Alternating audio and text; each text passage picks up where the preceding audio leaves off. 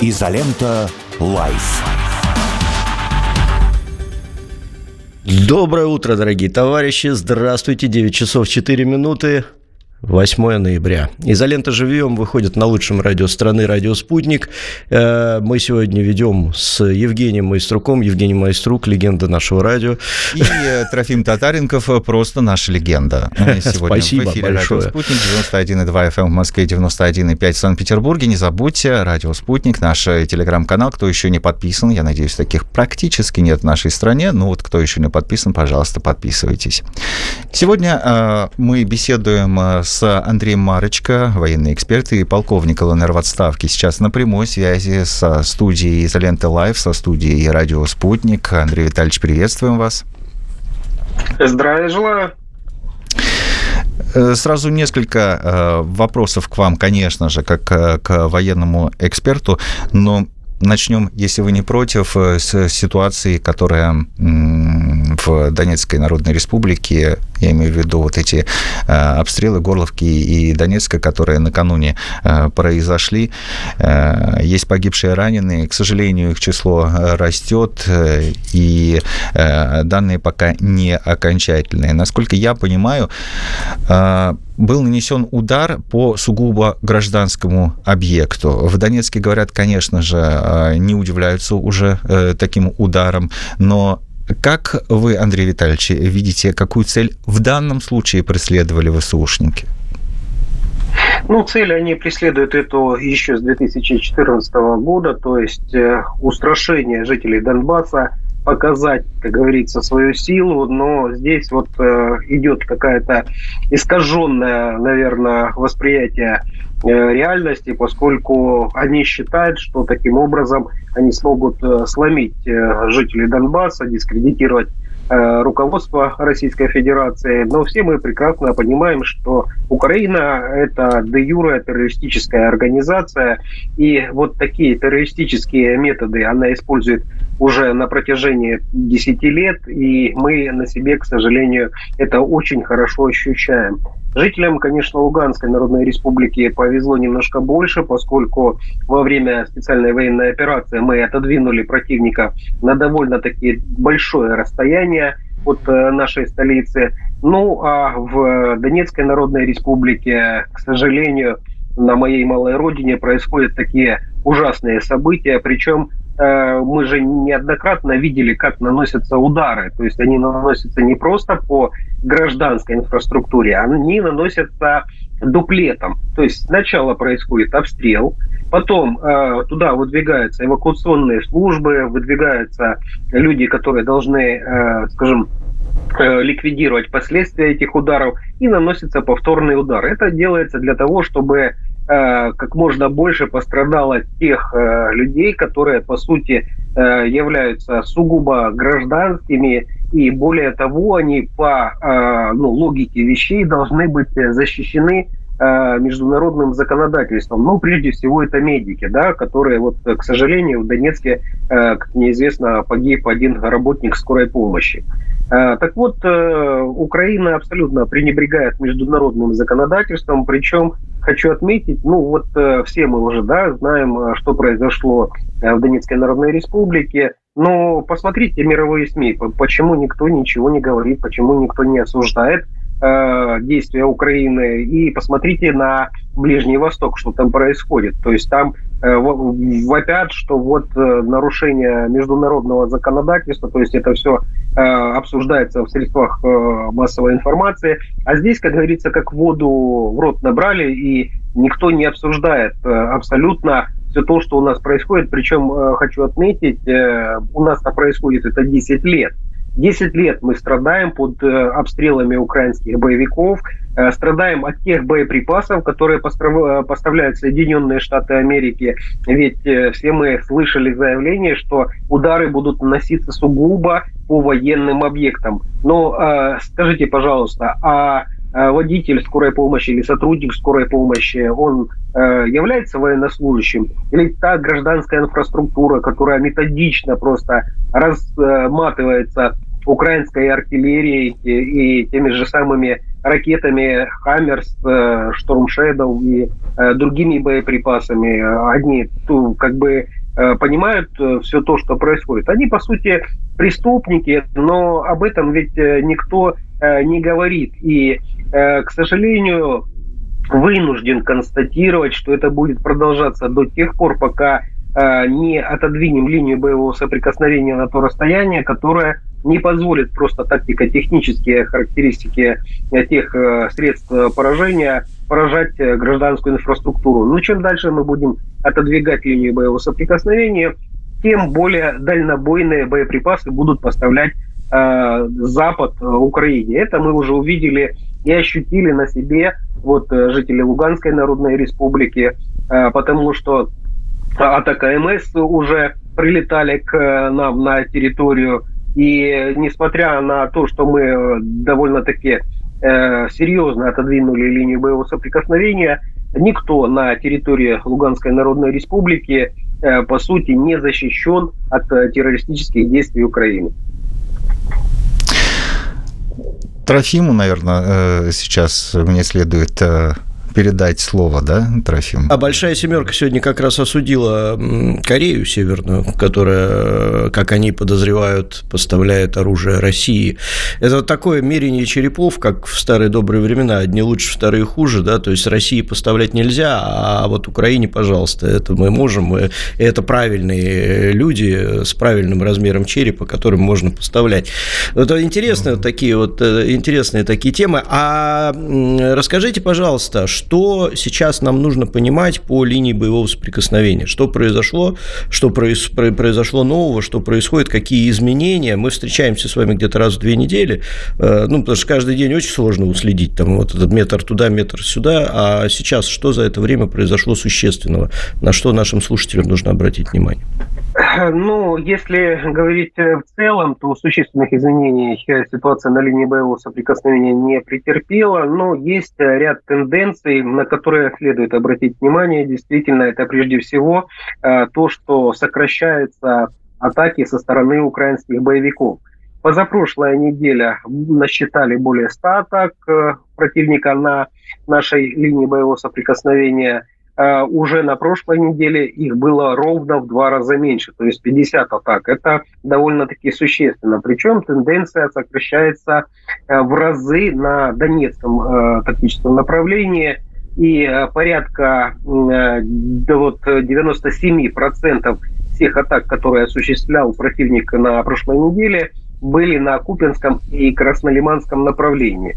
Если мы говорим за Донецкое направление, то Э, самыми э, такими горячими точками является э, это, конечно, район Артемовска, прежде всего участок Клещеевка-Андреевка. Вот там вдоль линии железной дороги наши войска постоянно ведут активные боевые действия с противником. Противник пытается перейти железную дорогу, пытается выбить наши войска с занимаемых позиций. В районе Берховского водохранилища также активизировались боевые действия. То есть там ситуация довольно-таки серьезная, тяжелая, но инициатива полностью на стороне российских войск. Если мы говорим за Краснолиманское направление, то здесь э, прежде всего э, участок Сватово-Кременная э, самый сложный, естественно, и более такие активные действия происходят в районе Серебрянского лесничества – в районе Червоной Дебравы,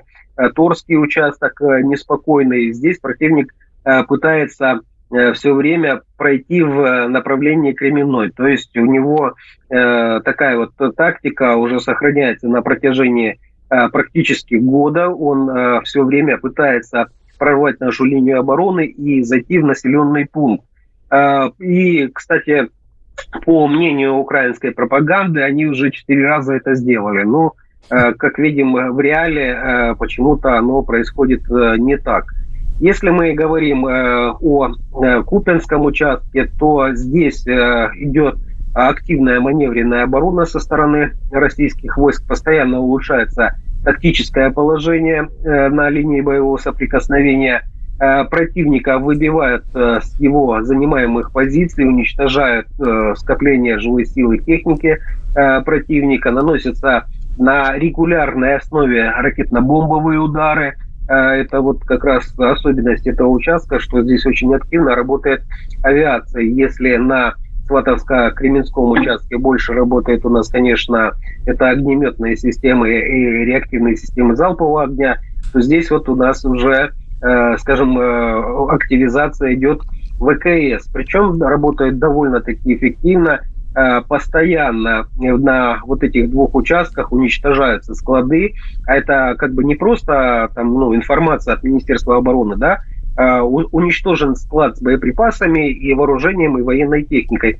Это огромные утраты для э, украинских войск и, по сути, наши войска выполняют э, ту задачу, которую поставил верховный главнокомандующий демилитаризация Украины. Но здесь прежде всего нужно отметить, что мы отбиваем нашу землю, и тут до демилитаризации нам еще предстоит, конечно, двигаться вперед и довольно-таки на большие расстояния. Ага, Андрей Витальевич, да, извините, Трофим. Я хотел буквально вот дополнить еще э, одним э, таким полувопросом по поводу демилитаризации. Да, мы постоянно сейчас слышали в течение, наверное, двух недель, что наши войска осуществляли удары по аэродромам э, украинским, которые там находятся. Я так понимаю, это место старта самолетов, несущих ракеты Storm Shadow, если я правильно понимаю. Да? И как вы оцениваете вот эту вот ситуацию? Для чего это делается? Как? Потому что удар это Storm Storm Shadow не прекратились, насколько я понимаю. Ну, превентивные удары – это, конечно, основная цель, поскольку чем больше мы их нанесем, тем э, меньше у противника будет возможности использовать э, свою авиацию. А действительно, сейчас авиация используется в большинстве случаев для э, запуска крылатых ракет, э, которые были поставлены э, Западом. Это как раз дальнобойные средства поражения, которые Э,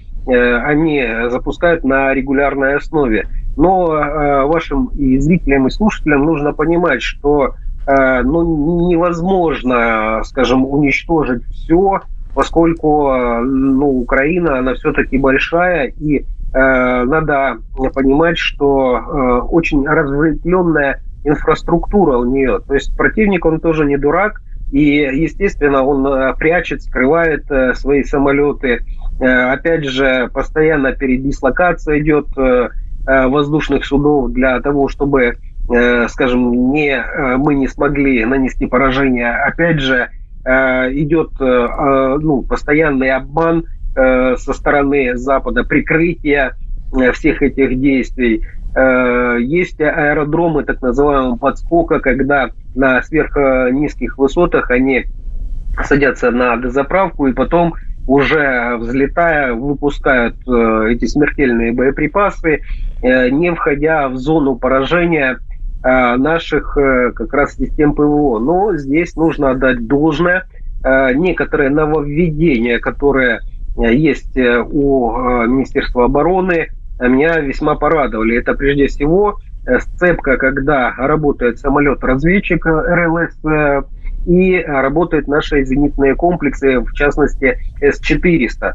Вот э, таким образом мы как раз нивелируем вот эти скрытые мертвые зоны, которые существуют, поскольку система ПВО и радары, они не могут э, обнаружить по объективным причинам некоторые цели. Это рельеф и складки местности. Э, естественно, это все не позволяет э, Э, накрывать некоторые участки, а для самолета, в принципе, все эти преграды, э, они уходят. И э, выпуск тех же самых Storm Shadow или поднятие воздушных судов, они поступают намного оперативнее это, эти данные, и туда, естественно, наносится удар. Вот как раз с этим и связаны сейчас участившиеся удары, причем они весьма эффективны, и противник об этом прекрасно знает. Позвольте узнать вашу точку зрения на эту информационную вакханалию, которая происходит сейчас э, в Киеве вокруг э, фигуры Залужного. Э, тут и заявление с представлением министра обороны нынешнего Украины Умерова об увольнении главнокомандующего вооруженными силами.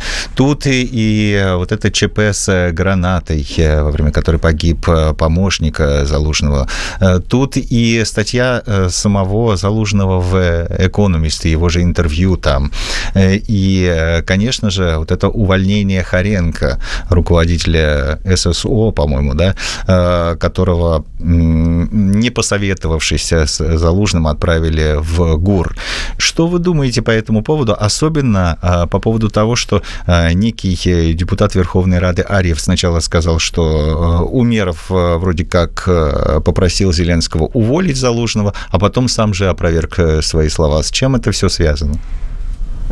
Ну, это связано прежде всего с предвыборной э, кампанией, потому что она, по сути, стартовала сейчас. Идет борьба э, между разными, скажем, э, ну, сферами влияния, которые есть на Украине. Мы должны понимать, что Украина не самостоятельная. И, по сути, идет борьба э, кураторов и э, стран, которые, стран заинтересантов, которые э, находятся на Украине. И Залужный очень сильная фигура, она не только в военном отношении, но и политическом, потому что он э, постоянно появлялся в средствах массовой информации. У него, в отличие от Зеленского, есть какие-то положительные моменты э, на линии боевого соприкосновения. Все видят э, его, э, скажем, твердость характера.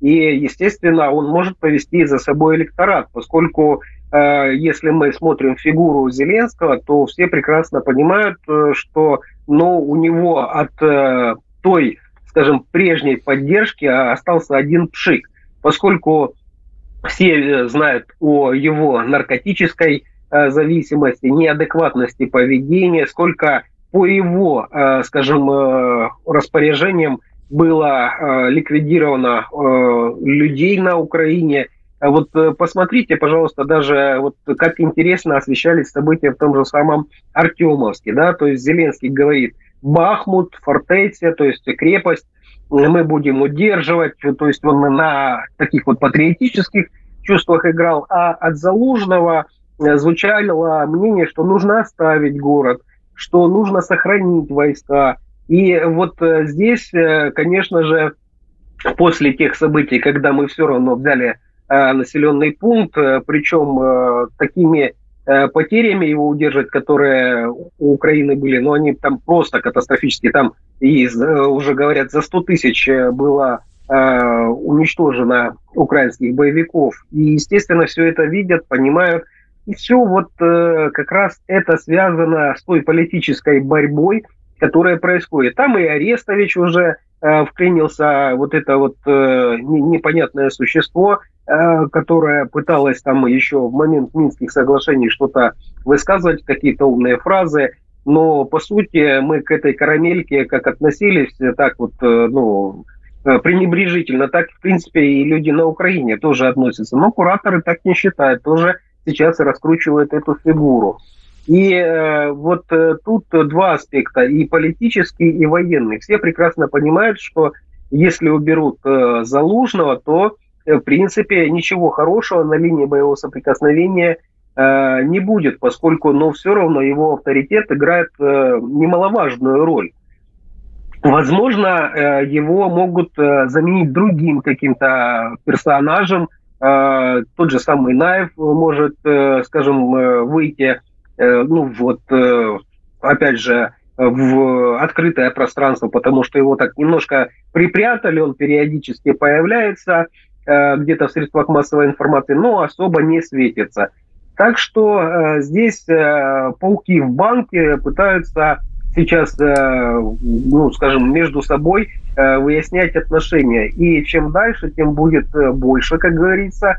Это сто процентов, потому что сейчас уже на линии боевого соприкосновения э, как раз пришла та распутица, о которой мы с вами неоднократно говорили. Идут ливневые дожди, то есть активные боевые действия переходят в более позиционную э, борьбу, идет контрбатарейная борьба, а, естественно, информационное поле нужно чем-то заполнять. Естественно, нужно где-то что-то показывать, и вот там активизируются уже политические события, которые будут как раз держать в тонусе граждан Украины.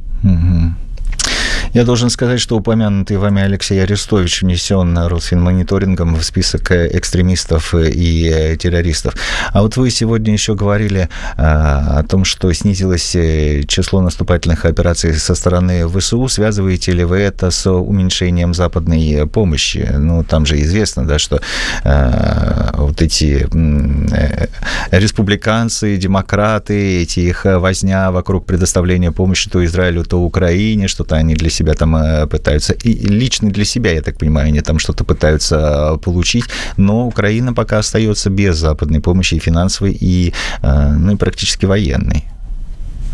Ну, корреляция, конечно, положительная в этом отношении есть, но мы должны понимать, что если Запад говорит, что мы вот будем прекращать помощь, это не значит, что прям вот они сейчас прекратят и все закончится на линии боевого соприкосновения. На Украину поставлено огромнейшее количество боеприпасов. Более того, законтрактованные эти поставки, они до сих пор идут, э, наполняются склады еще теми э, прошлыми выделениями. И это эффект будет э, иметь э, накопительный. То есть, э, когда начнут уже опустошать склады, которые сейчас до потолка, как говорится, забиты всеми этими боеприпасами, тогда можно уже говорить о том, что будет изменение на линии боевого соприкосновения. Сейчас же на многих участках фронта, скажем, снарядного голода или недостатков боеприпасов – наши военнослужащие не ощущают, поскольку ну, там э, ежесекундно э, прилеты, то есть такая фаза активная продолжается на протяжении довольно-таки длительного времени, и снарядов, и боеприпасов Украина не жалеет. Но на некоторых участках уже переходят на э, те методы, которые использовали еще в 2014 То есть э, прикручивают на старые советские гранатометы РПГ-7 82-миллиметровые мины. Это, ну, как бы такая самодельная поделка, но довольно-таки эффективная. Э, также используют другие способы, самодельные взрывные устройства, э, которые они э, применяют ну, с тех же самых коптеров.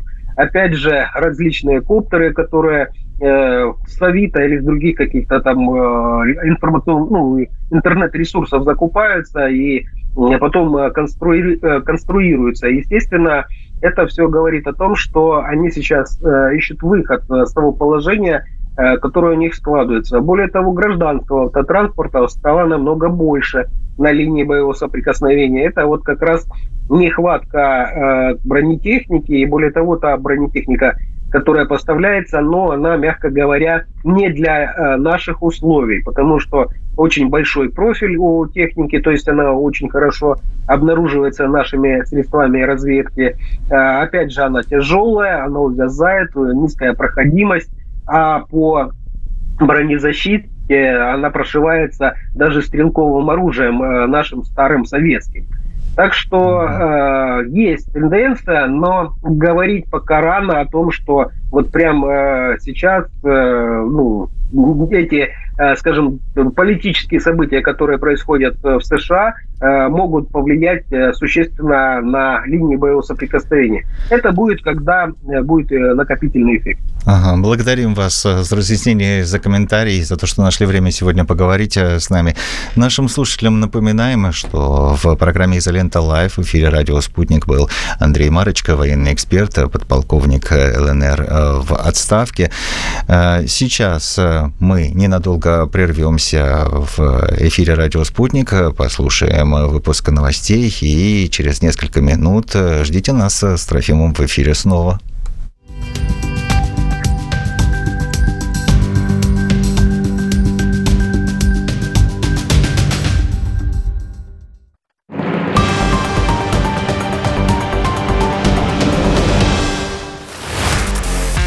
Я Николай Валуев.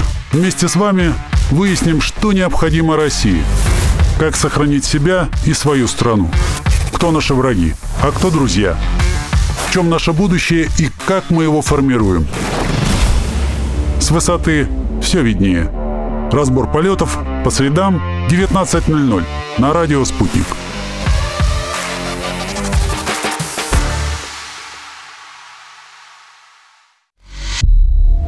Есть что сказать?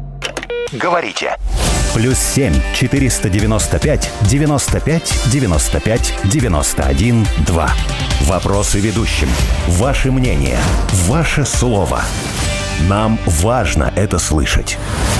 А еще пишите на WhatsApp.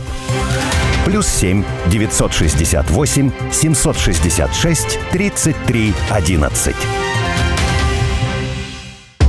Вам уже полюбились наши спортивные истории? Я гроссмейстер Сергей Корякин и мой друг, журналист Кирилл Зангарис, зовут на чаепитие известных людей из мира спорта. Футбол, хоккей, баскетбол, теннис и даже нарды. Николай Валуев, Алексей Смертин, Иван Едешко, Екатерина Гамова и многие другие уже делились с вами своими историями. В этом году ждите еще больше звездных гостей и откровений. Программа «За спорт» продолжает радовать наших слушателей байками от звезд отечественного спорта. Будьте с нами каждый четверг с 17.00.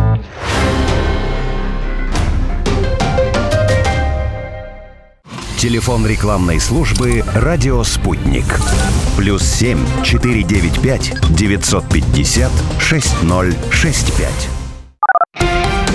Радио «Спутник». Новости.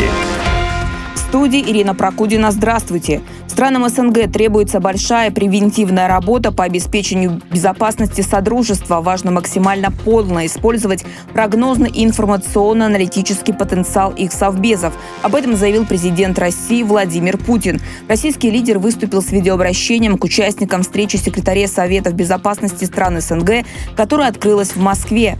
Мы, вы, мы видим, что международная обстановка остается крайне сложной, напряженная в ряде регионов, обострились застарелые и появились новые очаги конфликтов, в частности на Ближнем Востоке, где спровоцирован новый виток палестино-израильского противостояния, от которого страдают прежде всего мирные люди, сказал Путин. Деструктивные действия США повышают риск применения ядерного, химического и биологического оружия. Об этом заявил секретарь Совета безопасности России Николай Патрушев. Действия США не только способствуют обострению старых и появлению новых кризисов, но и препятствуют мирному урегулированию конфликтов, что мы сегодня можем наблюдать на Ближнем Востоке, констатировал Патрушев на открытии встречи секретарей Совбезов стран СНГ в Москве. ОБСЕ нет будет смысла, если эта организация перестанет быть площадкой для равноправного диалога, заявила в эфире своей авторской программы на радио «Спутник» официальный представитель МИД России Мария Захарова. По ее словам, в западных СМИ появилась информация о возможных препятствиях для участия российской делегации в Совете министров иностранных дел стран ОБСЕ, который будет проходить с 30 ноября по 1 декабря в столице Северной Македонии. Если больше равноправного диалога не предполагается, если не готовы признать и признаться, что в сложнейший исторический период они могут позволить себе неучастие ключевых стран с точки зрения разрешения тех кризисных ситуаций, которые на повестке ОБСЕ есть, значит, они должны просто признать, что смысла в этой организации больше нет, отметила Захарова. ЦРУ вместе с израильской разведкой разрабатывает план по спасению сотен человек, которых удерживает Хамас. Об этом сообщает телеканал CNN со ссылкой на представителя армии обороны Израиля Даниэля Хагари. Он отметил, что накануне в рамках визита в Израиль директор ЦРУ Уильям Бернс обсуждал вопрос о спасении пленных вместе с начальником генштаба Цахал Герци Халеви. Во время встречи были представлены материалы разведки, планы операции и другие данные, призванные содействовать освобождению заложников. Глава МИД Турции Хакан Фидан на встрече с госсекретарем США Энтони Блинкином в Анкаре выразил несогласие турецкой страны с перемещением жителей Газа и с планами разделить регион на две части. Об этом пишут СМИ со ссылкой на источники.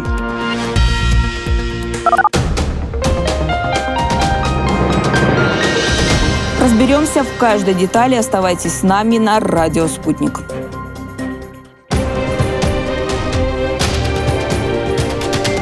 Радио «Спутник». Разберемся. Москва, 91,2. Санкт-Петербург, 91,5 FM. Изолента «Live».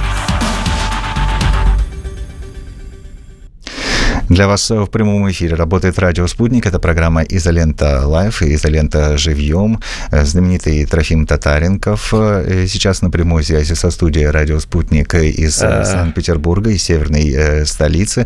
Я напоминаю, 91,2 FM эм в Москве, 91,5 в Санкт-Петербурге. Нас можно слушать, конечно, не только в столицах, а во многих других городах.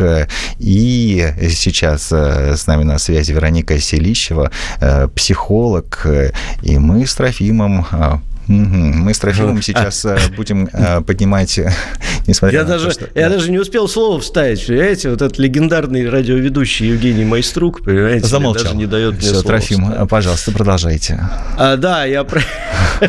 Вероника Селищева, э, психолог. Вероника, доброе утро. Здравствуйте. Доброе утро. Доброе утро. А мы сегодня собрались, я так понимаю, не по поводу того, чтобы обсудить НЛП, там, гештальт и прочее, а по поводу того, что у нас есть э, наши бойцы, которые на линии боевого соприкосновения получают некое психологическое воздействие, как в результате боевых действий, так и в результате того, что происходит э, вне этих боевых действий, потому что к ним приходит информация, гибнут друзья, э, происходят какие-то потери, происходят какие-то, наоборот, продвижения, приобретения, постоянная психологическая нагрузка. Я в прошлом году, как раз в июне, ездил в Луганск, там встречался с военными психологами. Кто не знает, у нас есть такое направление, это люди, которые специально обучаются, как есть медицина катастроф, да, как есть военная медицина, когда э, людей учат специфически проводить процедуры и операции в определенных сложных достаточно условиях.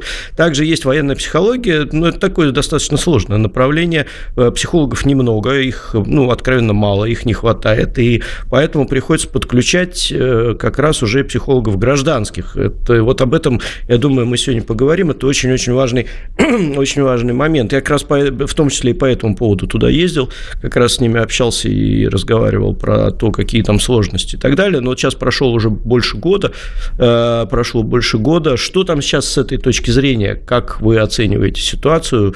Э, достаточно ли наших усилий совместных для того, чтобы приводить ребят в порядок? И нужно ли это вообще в принципе? А, Трофим, вы очень серьезную, глубокую тему сейчас, а, правда, поднимаете.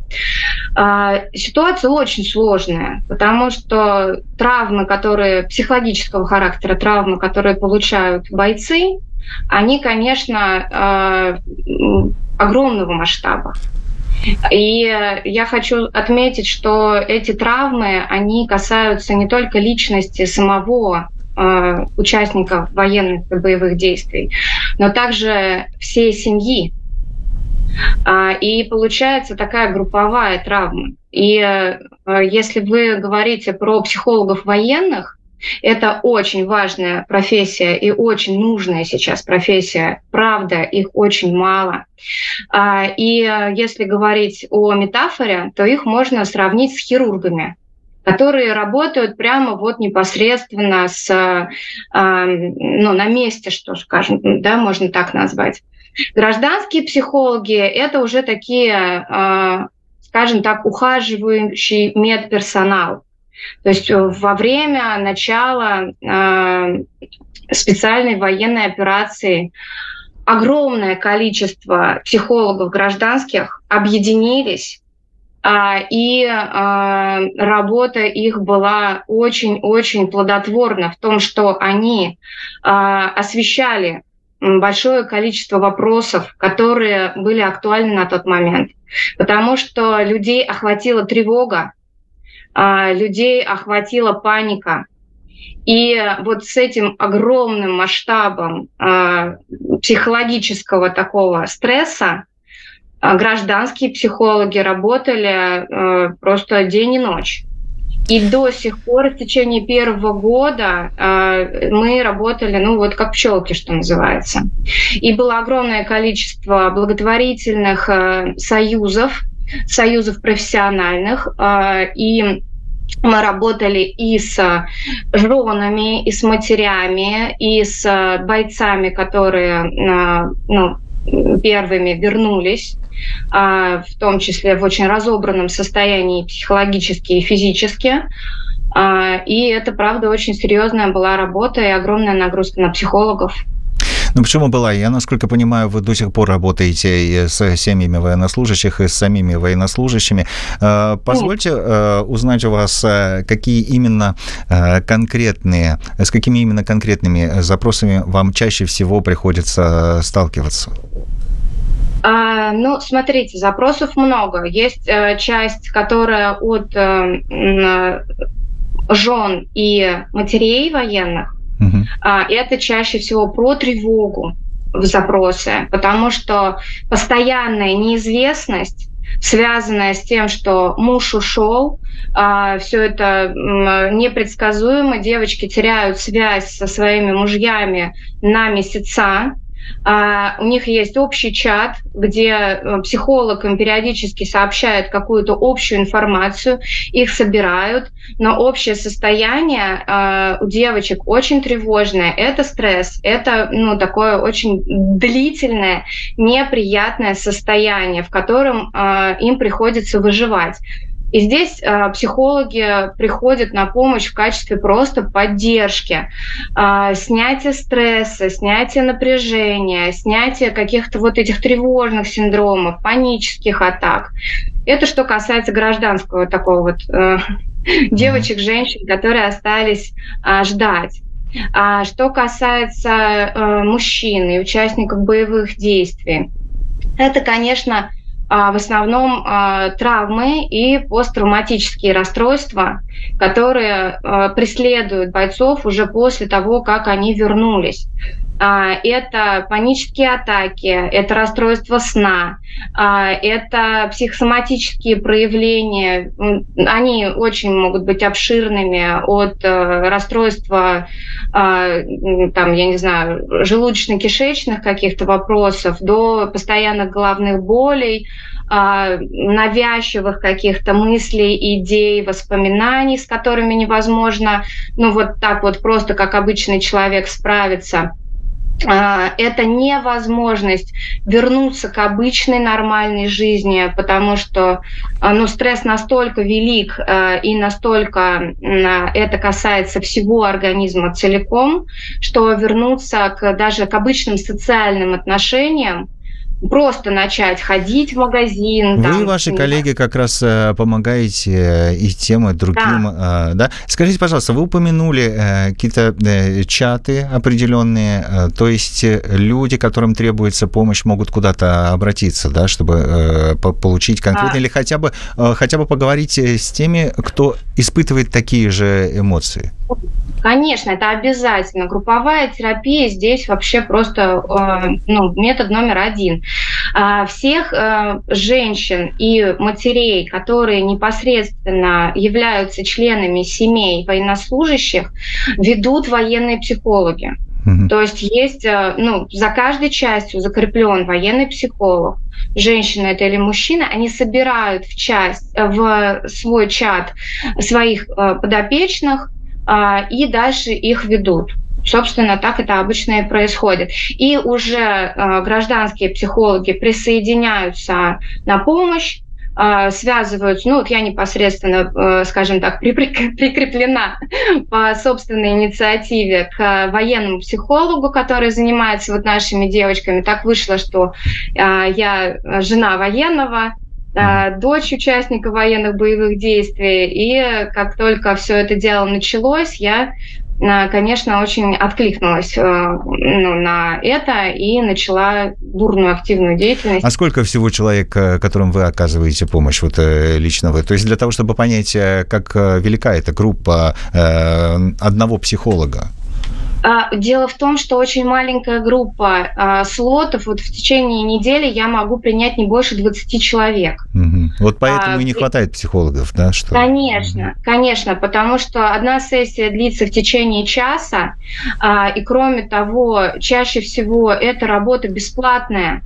То есть, э, ну, как какие-то э, равные условия делать для э, девочек, для матерей и для военных с, ну, с обычными клиентами, ну, как бы это не, не этично. Не в ваших моих... правилах, да, да, да. Ну да, да, потому что это все-таки социальная нагрузка, я считаю. А, и поэтому, да, и кроме того, отдельная тема, почему не хватает психологов, потому что специфика этой работы э, подразумевает огромную нагрузку. Огромную. Не каждый психолог готов брать э, в работу такую серьезную задачу, такую серьезную проблему, потому что психолог буквально за ручку проходит э, с бойцом э, по всем его воспоминаниям. А, раскрываются все эмоции, а, перепроживаются все эти события, достраивается реальность до целой, потому что когда человек э, проходит психологическую травму, у него а, происходит такое туннельное зрение или наоборот диссоциация, то есть он как будто бы выпрыгивает из тела и ничего не чувствует в этот момент. И получается такое, если метафору привести, расколотое сознание, вот как будто тарелку ударили об пол, и она разлетелась на куски. А, и задача психотерапевта а, длительно, а, спокойно, методично склеивать все эти кусочки, вернуть человеку целостное восприятие себя, своего опыта, своей жизни в дальнейшем, ну, воссоздать снова свою историю жизни, потому что после травмы она может расколоться на до и после.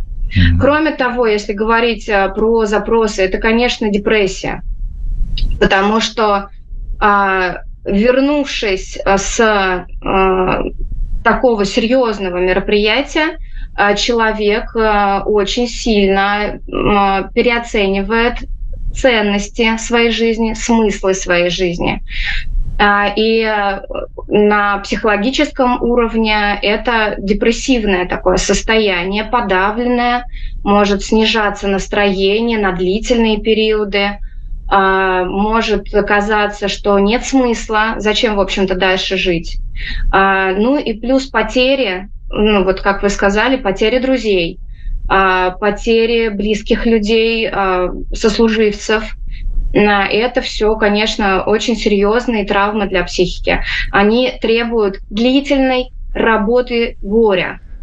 И в этом тоже, а, ну вот скрупулезно, вот как медсестрички работают, знаете, каждый день перебинтовывая бойцов, а, вот точно так же работают психологи. Просто каждый, ну вот раз в неделю мы обычно встречаемся в терапии с клиентами, и вот из недели в неделю мы поддерживаем, отслеживаем как протекает адаптация, как протекают симптомы вот этого посттравматического, а, там, что сейчас, что за период, да, потому что периоды длительные, они сменяются один другим, а, и наша задача поддерживать спокойную адаптацию, возвращение человека к реальной жизни.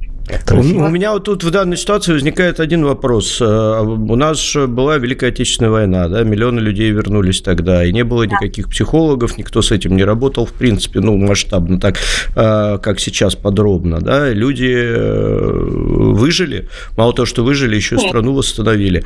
А, может быть, что-то из тех времен взять на вооружение? Есть же какие-то наверняка у вас профессиональные мостики, которые вы туда пробрасываете в те времена, и, может быть, интересуетесь, как тогда это все происходило, как люди а, переживали? Смотрите, какая история а, у психики человека обычной, ну, мы выжили, мы выжили не только во Второй мировой войне, э, мы выживали и раньше, в очень суровых временах.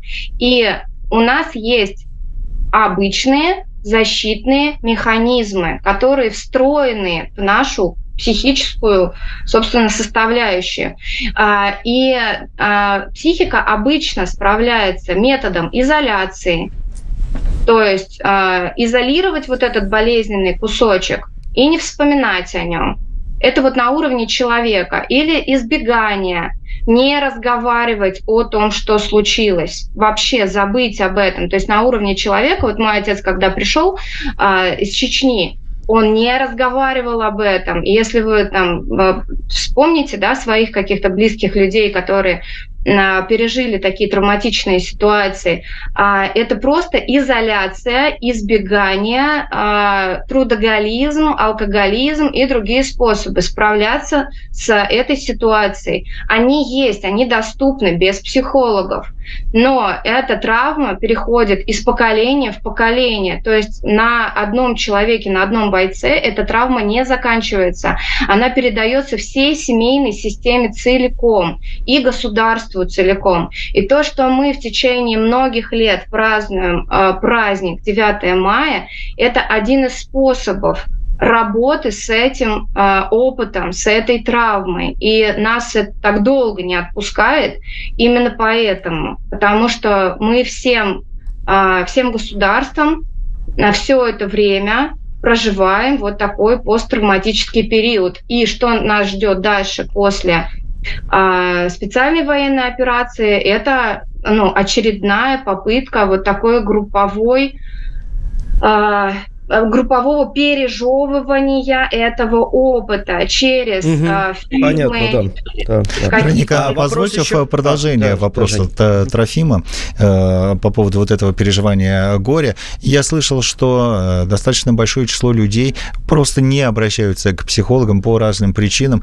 потому что не принято, потому что стыдно, потому что я не знаю, куда идти, потому что я не знаю, как э, это все начать. Да?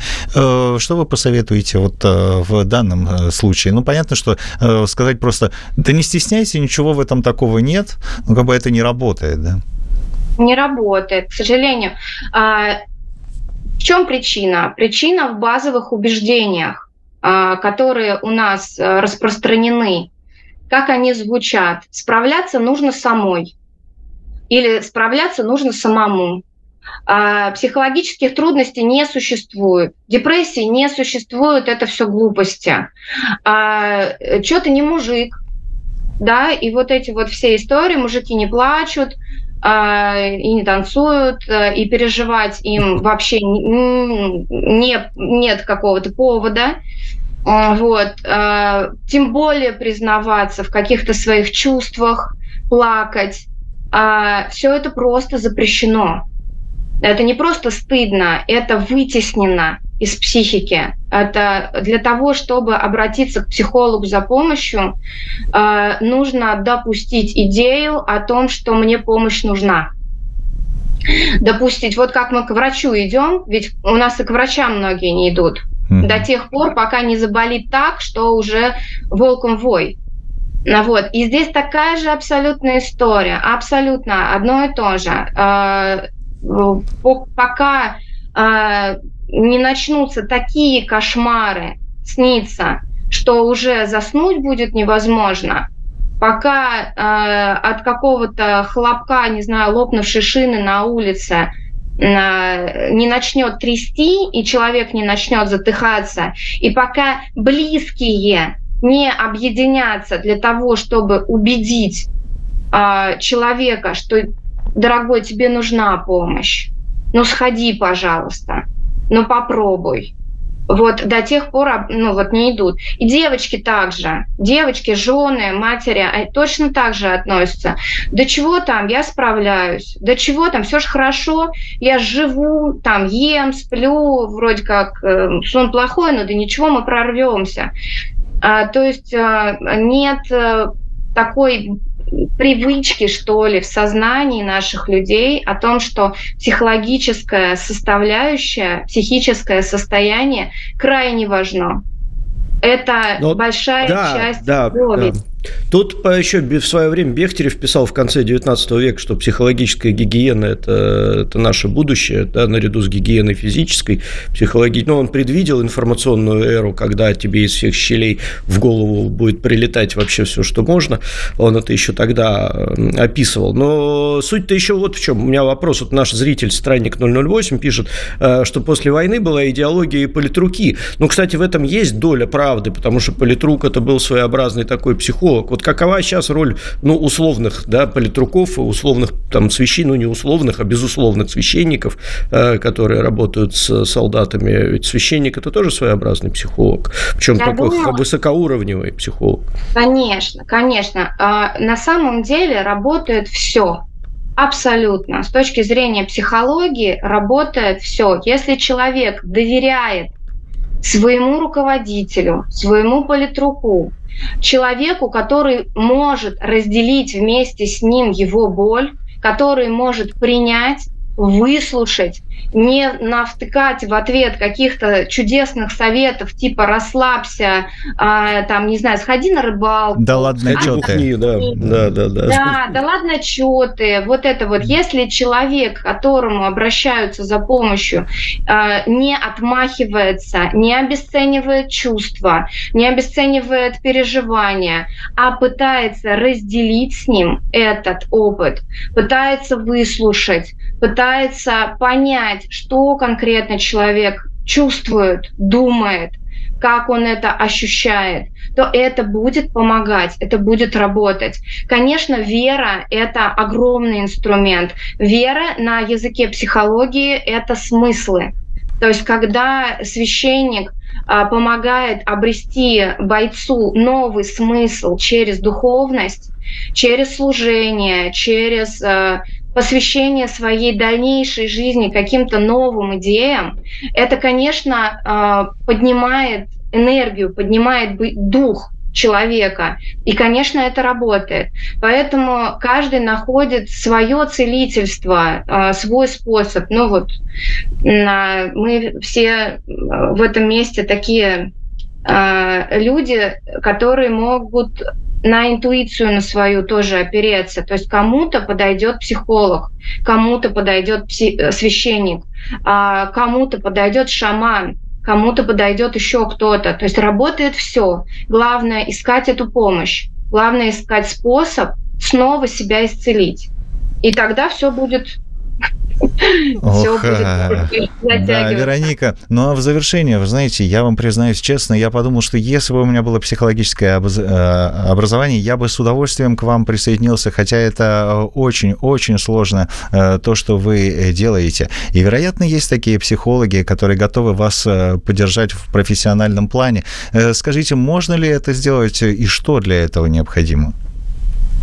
А на самом деле, если, смотря какая ситуация, да, если вы мать или жена военнослужащего, то вам необходимо обратиться к своему психологу, который есть в части. Они сейчас есть везде. Не, Вероник, я говорю, если я психолог и хочу к вам присоединиться, тоже а, людям помогать, что делать? А в своем сообществе нужно найти, кинуть клич и вам откликнуться. У нас, ну, мы на самом деле психологи это не разрозненные существа, слава богу. А мы очень и очень дружные. У нас у всех есть сообщества, у нас есть а, свои супервизорские группы, у нас есть свои а, специализации. То есть кто хочет, тот поможет, да? Тот найдет Конечно. себя. Мы, мы все общаемся, у нас все, у всех соцсети друг на друга настроены, мы подписаны. На самом деле у нас коллективный разум хорошо настроен, мы друг друга поддерживаем. Это очень приятное такое э, содружество профессиональное. Невозможно в этой профессии по-другому. Невозможно, потому что а, мы работаем с людьми, и нам нужна постоянно коллегиальная поддержка.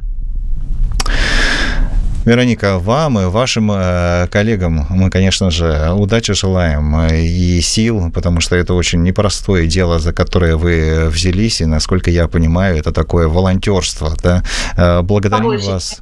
Да, благодарим вас, э, нашим слушателям и зрителям. Напоминаем, что на прямой связи со студией «Радио Спутник» в программе «Изолента Live» была Вероника Селищева, сертифицированный гештальт-терапевт, психолог. Э, ну, в общем, наша с вами соотечественница, которая, в, э, которая помогает и семьям военнослужащих, и самим военнослужащим. Вероника, еще раз вам большое спасибо. Со слушателями слушателями. Э, радио «Спутник» «Изолента Live» сейчас э, прощается. Трофим Татаренков, Евгений Майструк. А далее выпуск новостей в нашем эфире.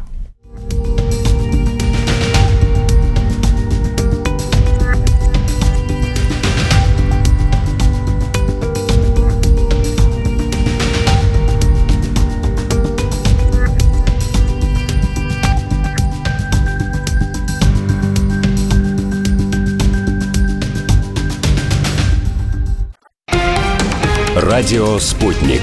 Новости. В студии Ирина Прокудина. Здравствуйте. Странам СНГ требуется большая превентивная работа по обеспечению безопасности Содружества. Важно максимально полно использовать прогнозный информационно-аналитический потенциал их совбезов. Об этом заявил президент России Владимир Путин. Российский лидер выступил с видеообращением к участникам встречи секретаря Советов безопасности стран СНГ, которая открылась в Москве. Мы, вы, мы видим, что международная обстановка остается крайне сложной, напряженная в ряде регионов, обострились застарелые и появились новые очаги конфликтов, в частности на Ближнем Востоке, где спровоцирован новый виток палестино-израильского противостояния, от которого страдают прежде всего мирные люди, сказал Путин. Деструктивные действия США повышают риск применения ядерного, химического и биологического оружия. Об этом заявил секретарь Совета безопасности России Николай Патрушев. Действия США не только способствуют обострению старых и появлению новых кризисов, но и препятствуют мирному урегулированию конфликтов, что мы сегодня можем наблюдать на Ближнем Востоке, констатировал Патрушев на открытии встречи секретарей Совбезов стран СНГ в Москве. ОБСЕ нет будет смысла, если эта организация перестанет быть площадкой для равноправного диалога, заявила в эфире своей авторской программы на радио «Спутник» официальный представитель МИД России Мария Захарова. По ее словам, в западных СМИ появилась информация о возможных препятствиях для участия российской делегации в Совете министров иностранных дел стран ОБСЕ, который будет проходить с 30 ноября по 1 декабря в столице Северной Македонии. Если больше равноправного диалога не предполагается, если не готовы признать и признаться, что в сложнейший исторический период они могут позволить себе неучастие ключевых стран с точки зрения разрешения тех кризисных ситуаций, которые на повестке ОБСЕ есть, значит, они должны просто признать, что смысла в этой организации больше нет, отметила Захарова. ЦРУ вместе с израильской разведкой разрабатывает план по спасению сотен человек, которых удерживает Хамас. Об этом сообщает телеканал CNN со ссылкой на представителя армии обороны Израиля Даниэля Хагари. Он отметил, что накануне в рамках визита в Израиль директор ЦРУ Уильям Бернс обсуждал вопрос о спасении пленных вместе с начальником генштаба Цахал Герци Халеви. Во время встречи были представлены материалы разведки, планы операции и другие данные, призванные содействовать освобождению заложников. Глава МИД Турции Хакан Фидан на встрече с госсекретарем США Энтони Блинкином в Анкаре выразил несогласие турецкой страны с перемещением жителей Газа и с планами разделить регион на две части. Об этом пишут СМИ со ссылкой на источники.